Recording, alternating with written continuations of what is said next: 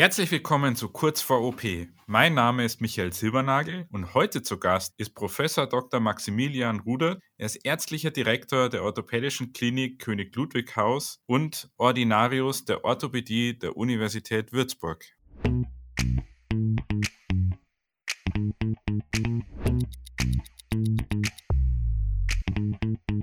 Kurz vor OP.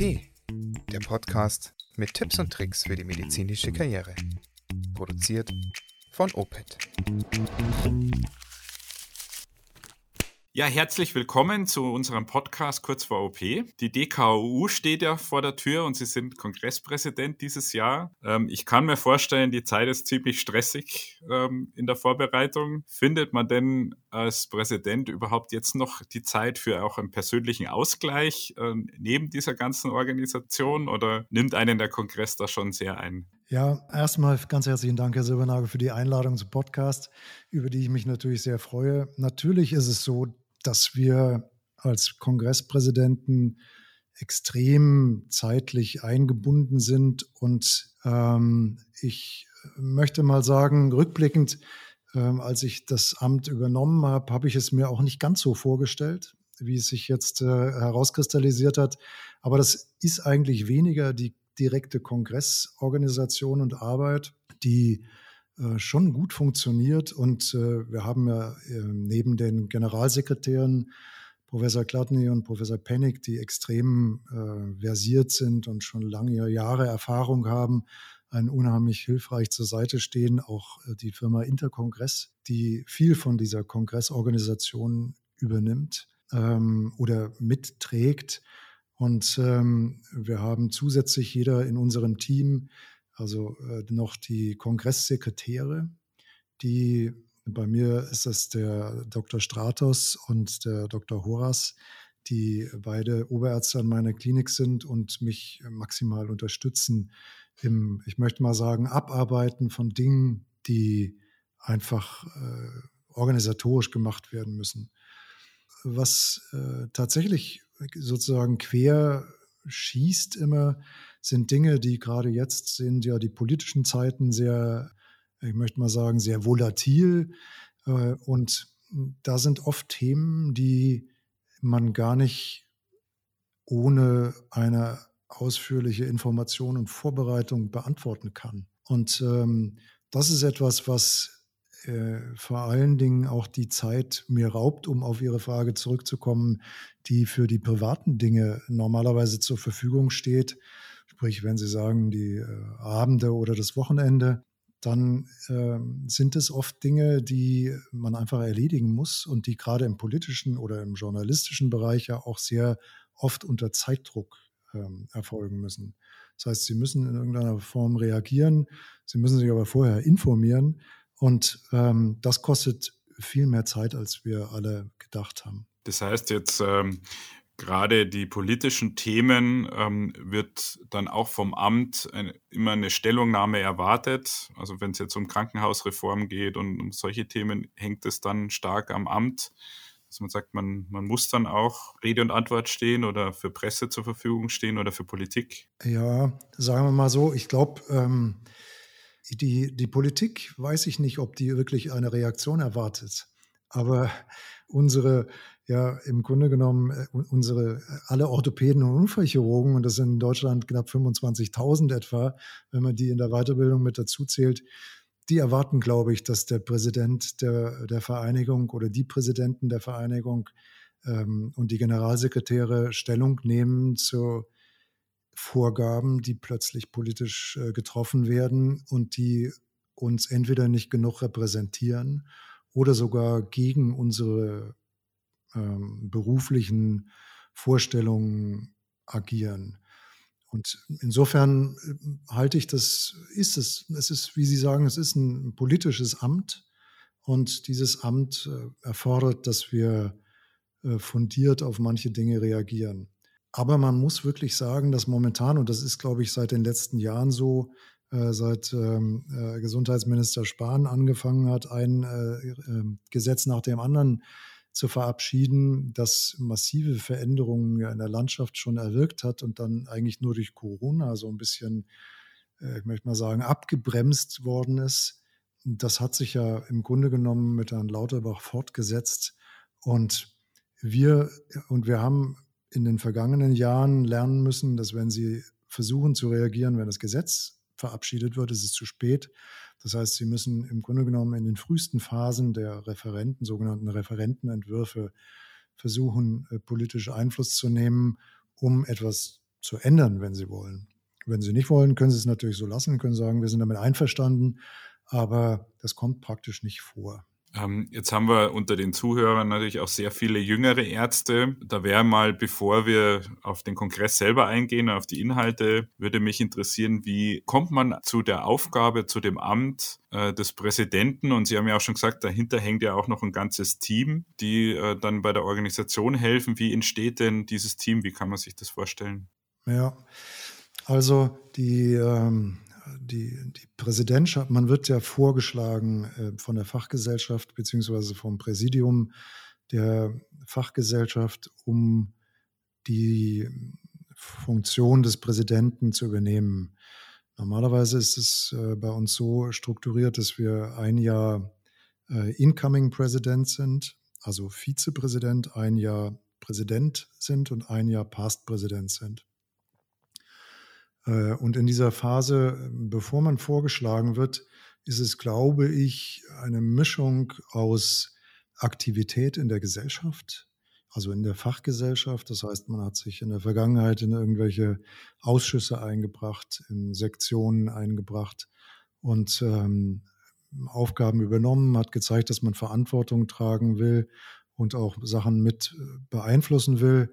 Und das führt letztendlich dann in dem Umfeld der Mitbewerber dazu, dass man irgendwann auserkoren wird und sagt, das ist jetzt in, diesem, in dieser Phase der geeignetste, den wir dafür fähig halten, die Präsidentschaft zu übernehmen.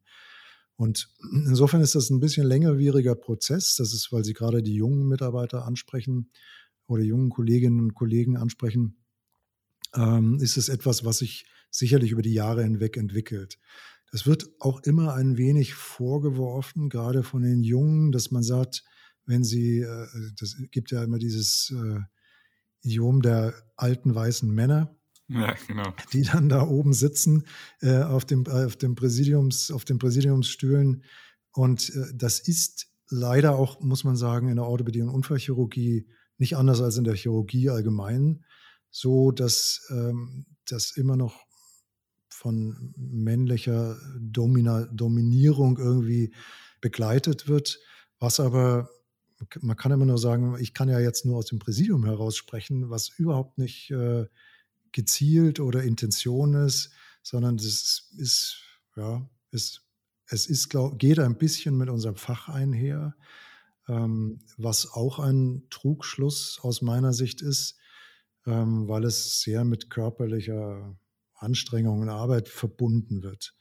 Aber es gibt sicherlich genug Bereiche, die sehr gut, ähm, die sehr, sehr gut äh, von Frauen oder viel besser von Frauen äh, auch in unserem Fachbereich ähm, gemeistert werden können. Und die sind perfekt dafür geeignet, auch solche Funktionen zu übernehmen. Also wir sind da maximal froh, wenn sich jemand engagiert und binden die Leute auch zunehmend ein.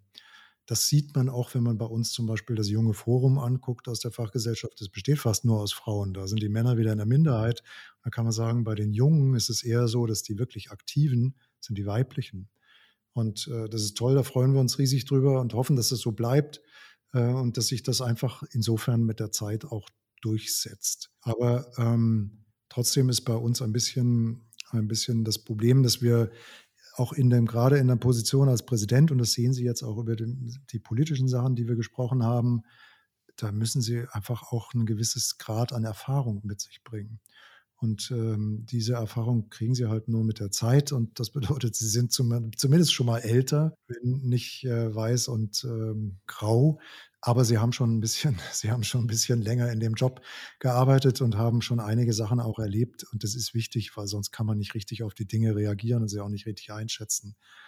Trotzdem ist natürlich junges Blut wahnsinnig wichtig. Und ähm, die zweite Sache, die Sie angesprochen, angesprochen haben, sind die, die uns helfen.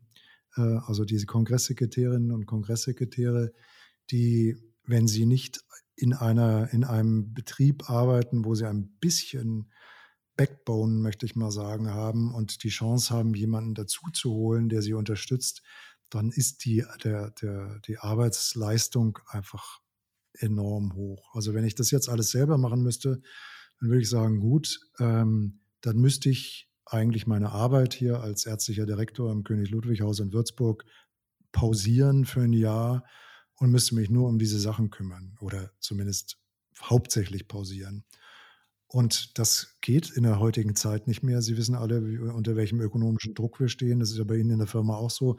Sie können sich auch nicht einfach ausklinken und sagen, ich mache jetzt mal ein Jahr was anderes und kommen dann wieder zurück in die Position. Das ist eben bei den höheren Positionen gerade nicht mehr so richtig machbar. Insofern braucht man neben der, dem Alter auch ein bisschen die, die Position, um das gut auszufüllen. Und ich glaube, das macht auch Sinn. Wann startet denn ähm, so wirklich die Arbeit als Kongresspräsident? Wann ist da so der, der Startschuss für jetzt den Kongress beispielsweise dieses Jahr? Also das ist, ich würde mal sagen, es ist gut etwas über ein Jahr, bevor der Kongress beginnt. Ähm, sie, also auf, auf dem Jahreskongress vor dem, jetzt vor meinem Kongress, also im letzten Jahr, äh, war beim DKU, also bei dem Jahreskongress die Übergabe der sozusagen Reichsinsigien für die Präsidentschaft. Aber schon vorher beginnt natürlich die Auseinandersetzung damit, dass man sich selber auch anguckt, was will ich machen, was will ich anders machen. Ähm, haben wir irgendwelche Dinge, auf die wir jetzt, die uns besonders gut gefallen oder die uns auch im Vorfeld besonders gut gefallen haben. Also ich, ich glaube, Sie brauchen das Jahr vor der Kongresspräsidentschaft, vor der richtigen Kongresspräsidentschaft, um stärker zu beobachten. Und damit sind sie schon involviert. Sie sind in den ganzen Gremien schon integriert, weil sie als Vizepräsident da überall schon eingeladen werden. Das heißt, allein dadurch steigt ihr äh, Workload in der Regel an. Es sei denn, sie waren sowieso schon so in der Fachgesellschaft verankert, dass sie bei allen äh, größeren Gremien schon beigewohnt haben. Aber in der Regel steigt es ein bisschen mehr an und sie geben noch mehr ähm, Acht darauf, was, sie, was, was ihnen gut gefällt, was ihnen nicht so gut gefällt. Und deswegen würde ich sagen, also das sind wirklich wahrscheinlich ziemlich genau diese drei Jahre, die ich beschrieben habe, um die Präsidentschaft herum, die, äh, die eigentlich den, den, diesen, diesen, diese gesamte Phase ziemlich gut ausfüllen. Jetzt ist das Amt ja ein Ehrenamt äh, und so wie Sie sagen, ne, drei Jahre ist auch, also man investiert ja auch wahnsinnig viel Zeit und Energie da drin. Was bedeutet denn dieses Amt für Sie persönlich, also für Sie und Ihre Karriere? Was hat das für eine Bedeutung für Sie? Na, vielen Dank für die Frage. Das ist, ähm, ist, ist eigentlich sehr schön, weil natürlich äh, kann man das Ganze auch eben vor, vor allen Dingen natürlich von der positiven Seite aus sehen, dass man äh, ich glaube, eine, schon eine bedeutende Rolle in der Fachgesellschaft erlangt hat und das damit, möchte ich mal sagen, auch quittiert bekommt. Das heißt, die, ähm, man hat im Grunde genommen den, den, ja, den höchsten Grad oder den höchsten Posten erreicht, den man in so einer Gesellschaft erreichen kann. Und das ist, ich glaube, nicht nur für den Kongress, sondern auch um diese Phase herum einfach äh, ein gutes Gefühl, weil ich habe ja diesen Beruf nicht ergriffen, um Präsident von einer Fachgesellschaft zu werden, sondern um Patienten zu behandeln und das möglichst gut. Und trotzdem muss man sagen, dass dann so eine Karriere, in die man ja insgesamt sehr viel Zeit natürlich investiert hat über die Jahre hinweg, dann damit schon eine gewisse Form der Krönung, möchte ich mal sagen, in Anführungsstrichen bekommt. Also das ist ein gutes Gefühl und äh, bringt einem natürlich auch ein gewisses, einen gewissen Grad an Publicity und vielleicht auch an noch mehr Respekt ähm, alle anderen, die einen anschauen. Also insgesamt ist es äh, etwas Positives, denke ich. Und für die, für, es ist natürlich auch für die Klinik gut, muss man auch sagen. Die leidet sicherlich auch ein bisschen darunter, dass man natürlich nicht die volle Konzentration im klinischen Betrieb hat in Klinik. Und wir sind ja als, wir sind alle drei dieses Jahr, was auch ein großes, eine große Besonderheit ist, sind alle drei Lehrstuhlinhaber und äh, Ordinarien. Und da leidet natürlich nicht nur die Klinik, sondern auch die Forschung und die Lehre drunter, das ist ganz klar.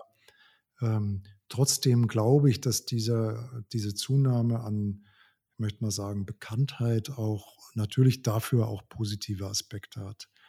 Und wenn man nicht nur aufs Geld guckt und auf den direkten Erfolg, dann glaube ich, dass da sehr viele Kollateralbenefite mit dranhängen. Ja, Gratulation ähm, dazu.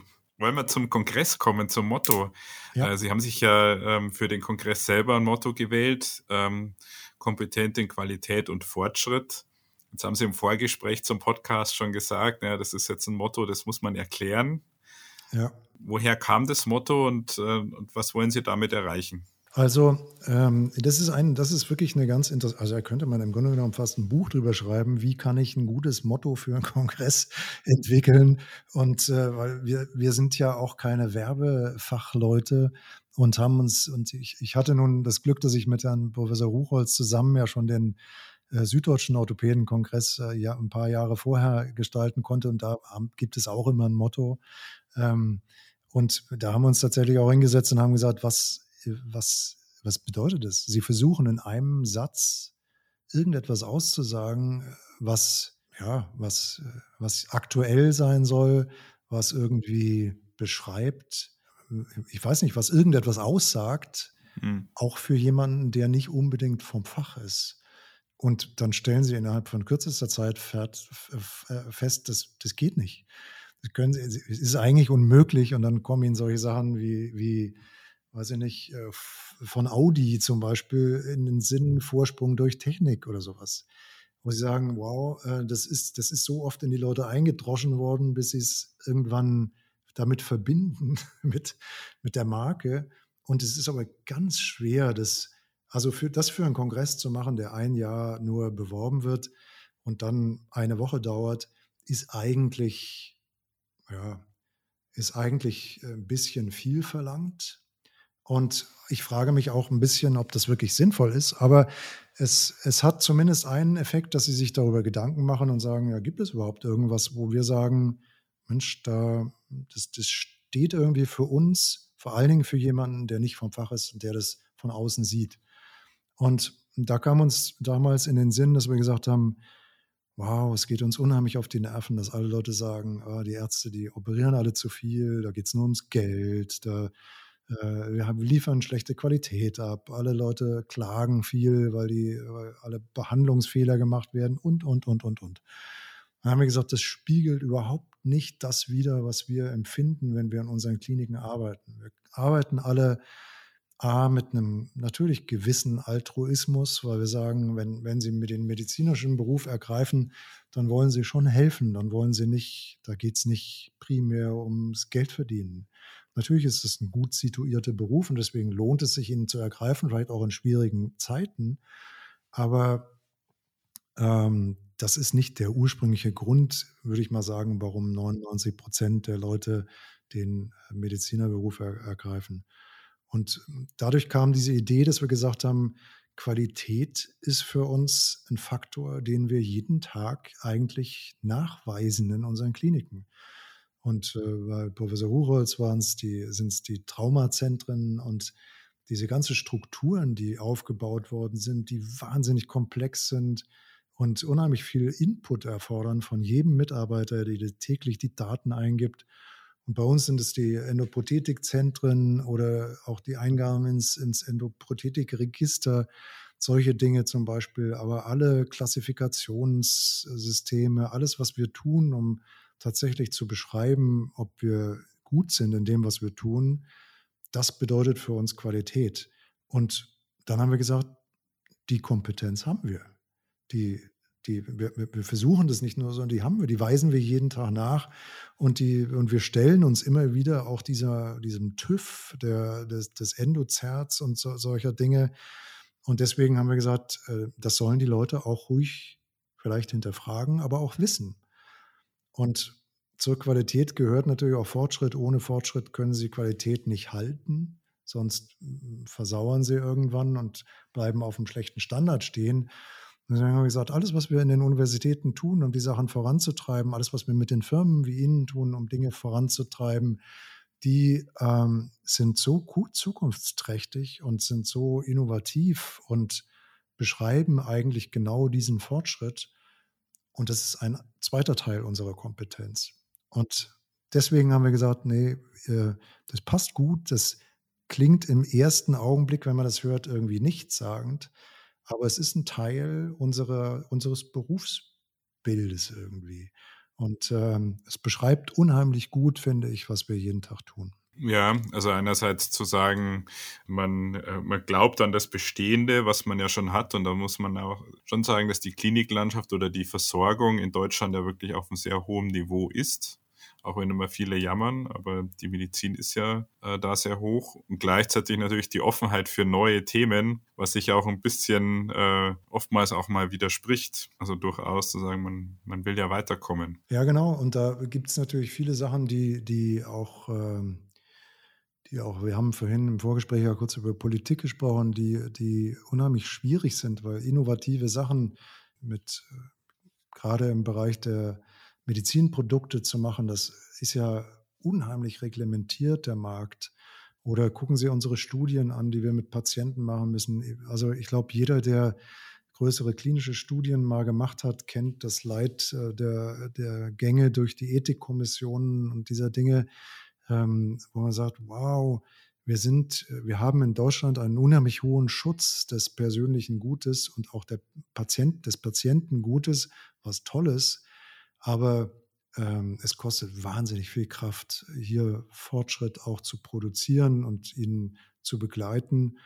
Und da, um wieder auf die Kliniken zurückzukommen, ich bin völlig Ihrer Meinung. Wir sind, also die meisten Leute, die Sie fragen, würden sagen, wenn Sie sich irgendwie verletzen oder wenn Ihnen irgendwas passiert und Sie werden krank und Sie müssen versorgt werden, äh, in welchem Land würden Sie das gerne bekommen, diese Behandlung? Dann sagt wahrscheinlich das Großteil der Leute, die in Deutschland wohnen, sagt natürlich hier und nicht irgendwo im Ausland, weil sie gehört haben oder wissen, wie es im Ausland zum Teil abläuft. Und ähm, deswegen glaube ich, ich gebe Ihnen auch da völlig recht, wir haben einen unheimlich hohen Standard, aber wir können ihn nicht mehr bezahlen. Und das ist so ein bisschen das Problem, weswegen wir auch natürlich mit, ich möchte mal sagen, mit hohen Erwartungen in die politischen Veränderungen gucken, die jetzt gerade auf uns zukommen wo wir unheimlich hoffen, dass wir, dass wir unterm Strich, auch wenn man vielleicht manche Sachen vielleicht mal rationieren muss, trotzdem eher weiterkommen, als dass wir alles zurückschrauben werden aufgrund von ökonomischen Problemen. Ja, ich denke immer auch gerade der medizinische Fortschritt, ähm, da gibt es durchaus ja auch das Vorurteil, dass der ja sehr teuer ist und Innovationen äh, Geld kosten, die wir uns eigentlich gar nicht leisten könnten. Äh, gleichzeitig aber äh, kann ja genau diese Innovationen zu mehr Effizienz führen oder bessere Behandlungen, kürzere Behandlungen, die ja dann auch wieder sehr viel Geld sparen. Also ja auch so Stichwort Digitalisierung. Ist das auch ein Thema dann des Kongresses? Ja, absolut, absolut. Sie, äh, ähm, das ist etwas, was äh, wir natürlich alle äh, sehen, dass die Digitalisierung äh, im Moment ein Wahnsinn, nicht nur durchs Krankenhaus-Zukunftsgesetz, was viele Veränderungen in den Kliniken äh, erzwingt, möchte ich mal sagen. Äh, ich bin auch da, denke ich, Sie haben völlig recht mit dem, was Sie sagen, dass die, die äh, Steigerung der Effizienz im momentan eigentlich nur durch Digitalisierung und Verwendung von KI und solchen Sachen möglich ist. Die anderen Dinge, äh, bei den anderen Dingen sind wir schon auf einem extrem hohen Niveau. Und ähm, deswegen äh, haben wir das auch zum, zum, zu einem der Hauptthemen gemacht, die jetzt nicht im Motto auftauchen, sondern die zu, zu den Kongressthemen gehören. Da ist die Digitalisierung und Verwendung von künstlicher Intelligenz ähm, mit ein Hauptteil, den vor allen Dingen auch der Professor Heider aus Leipzig von uns drei Präsidenten moderiert und ähm, wo ich unheimlich gespannt bin. Die, also die, die Chancen sind ja wahnsinnig vielfältig. Also die, ich glaube, dass das Schwierige ist tatsächlich nicht in Bürokratisierung zu versinken. Und das ist etwas, was ich, wo ich die große Gefahr momentan auch bei der Digitalisierung sehe. Äh, wenn wir versuchen, in der Klinik Sachen umzustellen, dann scheitern wir an Schnittstellen, an Hürden, die wir, weil wir datenschutztechnisch irgendwelche Sachen ausarbeiten müssen, die eigentlich unmöglich sind, weil wir alles äh, nicht nur einfach ins System eingeben, sondern x-fach ins System eingeben, was gerade bei digitalen Dingen ja völliger Unsinn ist. Ähm, und trotzdem haben wir, sind wir im Moment nicht in der Lage, diese Hürden alle zu überwinden. Also da hoffe ich mir sehr, sehr, dass wir in den nächsten, nicht nur bei diesem Kongress, der jetzt kommt, sondern auch in den nächsten Jahren ähm, Vorteile durch die Digitalisierung wirklich ernten können, die wir jetzt sehen und die uns jetzt ein bisschen Kraft kosten, aber die hoffentlich in der Zukunft diese Effizienzsteigerung, die Sie angesprochen haben, mit sich bringen. Dann haben Sie ja noch ein zweites großes Thema, das, glaube ich, auch ganz gut in den Zeitgeist passt, äh, das Thema Nachhaltigkeit wie kann ich mir vorstellen, wird am Kongress ähm, das Thema thematisiert? Also äh, Nachhaltigkeit war, war tatsächlich, auch da ist es ganz lustig, die, wenn Sie sich diese Themen überlegen, dann ist es ja tatsächlich, wie Sie auch gefragt haben, ja, wann macht man sowas? Das macht man ein Jahr, äh, also weit über ein Jahr vor dem Kongress. Das heißt, ähm, Sie können, jetzt könnten Sie zum Beispiel kein neues Hauptthema mehr sich raussuchen, auch wenn es irgendwie aktuell wäre und müssen schon ein bisschen Platz lassen für die aktuellen politischen Themen natürlich. Das können Sie ja vorher sozusagen als Platzhalter einsetzen. Aber bei diesen größeren Themen, die wir genannt haben, ähm, die haben wir uns tatsächlich vorher überlegt. Und es war interessant, weil die, das war ja vor jetzt bald zwei Jahren, ähm, war Nachhaltigkeit im medizinischen Sektor kaum ein wirklich relevanter Punkt. Und es ging so los, dass ich weiß noch bei dem Kongress damals von äh, Professor Wirz, der hatte in der Pressekonferenz, fing der plötzlich an, über Müll im OP zu reden. Und das ist dann auch medial relativ äh, aufge, stark aufgepoppt und äh, bei seinem Kongress halt richtig. Und in dem Augenblick hatten wir uns aber schon überlegt, Nachhaltigkeit muss man muss man in unseren Kongress integrieren. Das ist, äh, wie, Sie sagen, ist natürlich äh, nicht ungewöhnlich, ist ein Zeichen der Zeit. Und trotzdem ist es für uns nicht ganz einfach gewesen, weil es eben, weil wir so früh das gemacht haben, dass wir überhaupt noch keine Vorstellungen hatten, in welcher Form können wir das in den Kongress integrieren. Und eine Sache, die wir, die wir jetzt machen werden, ist, wir werden sehr schöne Podiumsdiskussionen haben am Donnerstag mit ähm, dem äh, politischen Vertreter der Grünen, dem ähm, Dr. Janusz Dahmen, der uns da mit begleiten wird. Und wir werden ähm, Mitarbeiter von Johnson Johnson haben, die über, oder einen Mitarbeiter, der, der sich sehr stark mit Recycling von OP-Materialien mhm. beschäftigt mhm. hat. Also wie können wir zum Beispiel Tacker und solche Sachen, also äh, Geräte, die man dann auseinandernehmen kann, äh, wieder in diesen Recycling-Kreislauf reinbringen, obwohl sie in dem ja, infektiösen Bereich des OPs gewesen sind.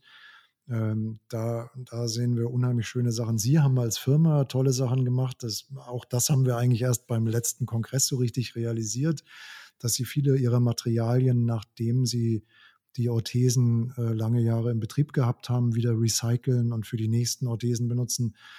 Das sind alles Dinge, die wo ich auch sagen würde, wenn Sie heute, wenn Sie heute irgendein, weiß ich nicht, äh, wenn Sie ein Glas Nutella oder irgendwas kaufen oder da auf dem Glas gucken, dann sind da meistens irgendwelche Statements schon drauf, was die alles tolles Grünes machen und dass sie ihre Zulieferkette kontrollieren und ähm, auch recycelbares Material verwenden. Aber in der Medizin ist das, war das bisher noch nicht so war einfach noch nicht Thema, muss man ganz ehrlich sagen. Ja, ich glaube, da ist natürlich auch das Thema, ähm, was sind Entscheidungskriterien für, also wenn es um Produkte geht oder um Prozesse, was sind dann die wesentlichen Entscheidungskriterien? Und da war es äh, tatsächlich so, dass auch meine Wahrnehmung, dass das Thema Nachhaltigkeit zwar immer schön war, äh, wenn es so ist, ne, wenn man Müll vermeidet hat oder äh, wenn es dadurch äh, etwas nachhaltigeren Prozess hat. Aber wenn am Ende das Kriterium der Preis ist oder ähm, die Kosten, äh, die dahinter stehen und das das Entscheidende ist, dann geriet halt in der Vergangenheit das Thema immer ein bisschen in den Hintergrund. Und da merken wir auch, das ändert sich gerade. Und deswegen wird das ja schon ein spannendes Thema. Wie kriegt man auch in die Köpfe, dass es doch ein relevantes Thema ist, auch um Entscheidungen zu treffen? Ja, absolut. Also die, die, ähm, man teilt es ja auch immer so ein bisschen auf in diese soziale Nachhaltigkeit, in die ökonomische und ökologische. Und bei der ökologischen würde ich auch sagen, da stellt keiner eine Frage. Das ist überhaupt, äh, das ist schon, das ist schon in den Köpfen drin. Ähm, aber bei der sozialen, wenn Sie sagen, akzeptiert man das auch in seiner Klinik und wird es in irgendeiner Form umgesetzt, da muss man sagen, oh, wir sind weit davon entfernt. Wir sind weit davon entfernt, im, im OP irgendwelche, irgendwelchen Müll wirklich ernsthaft zu trennen. Ähm, nun ist Müll auch, das, wir werden auch auf diese, bei dieser Podiumsdiskussion noch einen Vortrag haben aus meiner Klinik, wo wir gerade eine Dok Doktorarbeit machen, um, um mal festzustellen, wie es ist zum Beispiel bei einer Hüftprothese, was entsteht da für Müll und wie viel CO2-Fußabdruck äh, kann oder wird da produziert. Ähm, da wundert man sich. Also ich, ich, ich äh, bin ganz gespannt darauf, wenn wir nachher die Ergebnisse sehen, ähm, um da Konsequenzen draus zu ziehen, glaube ich auch, muss man eben, man muss alle mit ins Boot holen. Und sie müssen, äh, um, um da müssen sie, das fängt bei den OP-Schwestern und Pflegern an. Sie sagen, die wären diejenigen, die den Müll trennen müssten. Und dann muss derjenige, der das Zeug rausbringt, äh, muss weitermachen damit. Und dann muss irgendjemand da sein, der das in Empfang nimmt und auch die Materialien weiterverarbeitet. Insofern sind das alles so Kettenreaktionen, die, äh, die müssen sie in die Köpfe der Leute kriegen. Und wenn einer aussteigt, dann funktioniert es nicht mehr. Ähm, aber ich bin unheimlich gespannt. Und diese Podiumsdiskussion, die wird sicherlich super werden. Und wir haben noch eine Veranstaltung, die das gleiche parallel sozusagen, am, ich glaube, das ist am Mittwoch, äh, für die Labore bespricht. Also, äh, wo man sagt, auch da, Sie kennen das alle, diese ganzen Einwegmaterialien, wenn Sie mal in der Forschung irgendwas gesehen haben, wird ja andauernd werden Handschuhe angezogen, das Zeug weggeschmissen. Das, also, Sie, Sie schmeißen andauernd Einwegprodukte weg. Und ähm, und wir wissen nicht genau, ob das gut oder nicht gut ist. Muss man auch ehrlicherweise sagen, Müll ist nur ein Teil, ein ganz kleiner Teil der, ähm, der, der, des Nachteils sozusagen oder des CO2-Fußabdrucks, den wir produzieren. Und ich glaube, äh, man sagt immer bei den, der Gesundheitssektor, aber insgesamt ist mit, ich glaube, 5 Prozent etwa hoch, höher als das angenommen wird für den Flugverkehr und Reiseverkehr. Also ist es ein Punkt, den müssen wir besprechen. Und klar sind wir auch nur ein Fachbereich, aber ähm, im Moment laufen auch alle ein bisschen los und nehmen das Thema natürlich mit. Insofern bin ich sehr, sehr zuversichtlich. Aber wenn man sich selber fragt, was kann man eigentlich machen, ist, glaube ich, sowas wie so ein Kongress, wo man darüber spricht und sagt, auch, und auch Politiker direkt an unserer Seite hat, die vielleicht auch äh, wirklich gute Vorschläge haben und das ein bisschen globaler betrachten, wahnsinnig hilfreich. Und ich glaube, da werden wir viel bewegen können.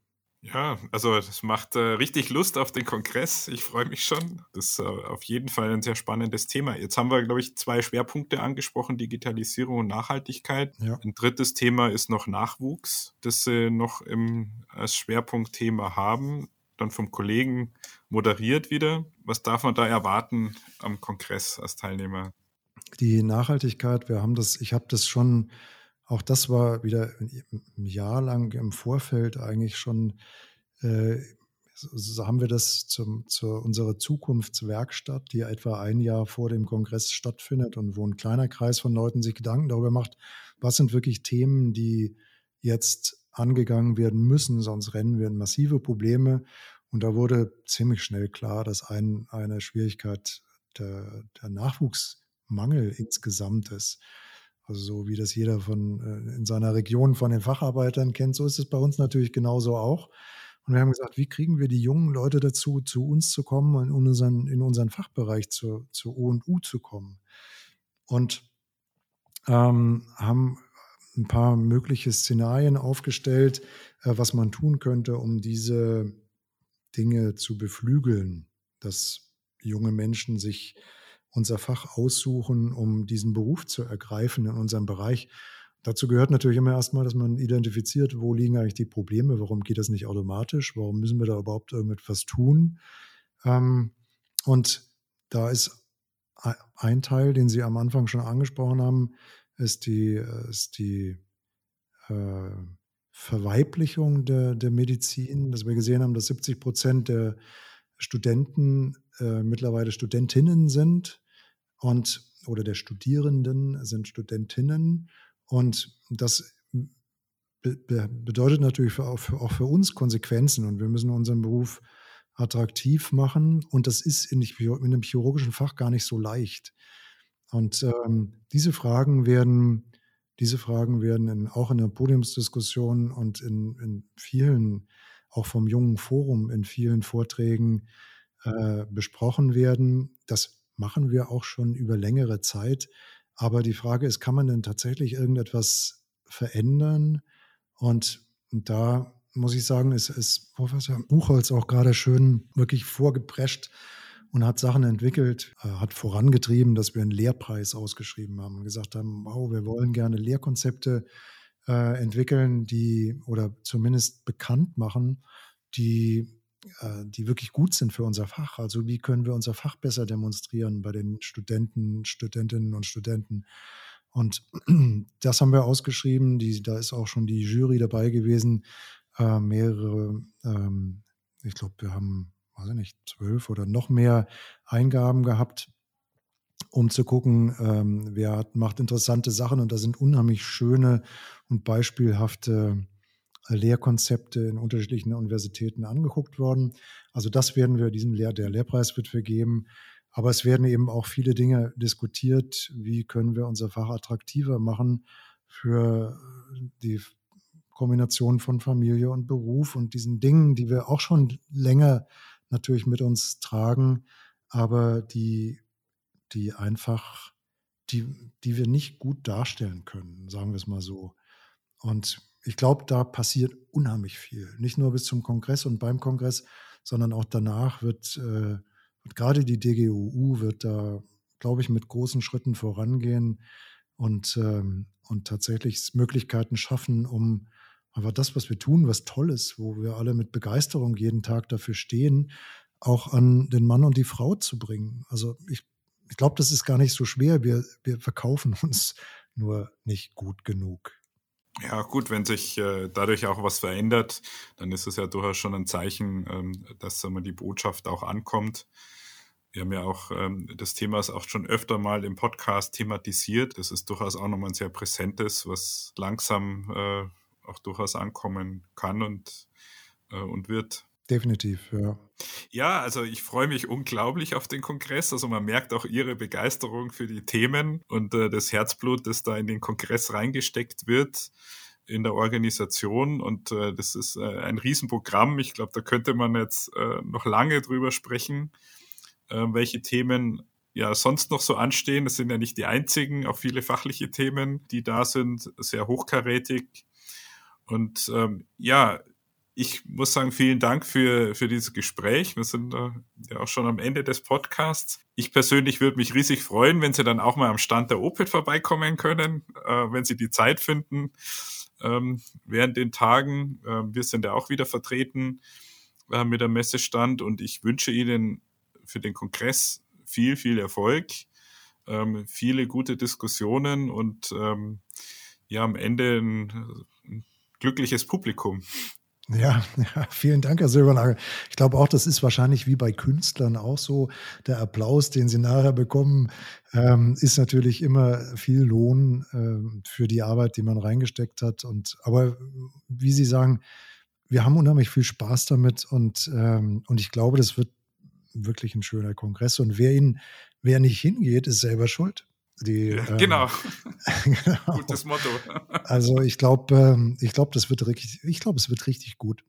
Ja. ja. Ich freue mich, Sie zu sehen da. Ja, freue ich mich auch. Herzlichen Dank. Gerne. Das war Kurz vor OP, der Podcast von OPET. Alle Infos zum Podcast findet ihr unter www.oped.de. Wir freuen uns, wenn ihr auch beim nächsten Mal wieder mit dabei seid und wünschen bis dahin eine gute Zeit und bis bald.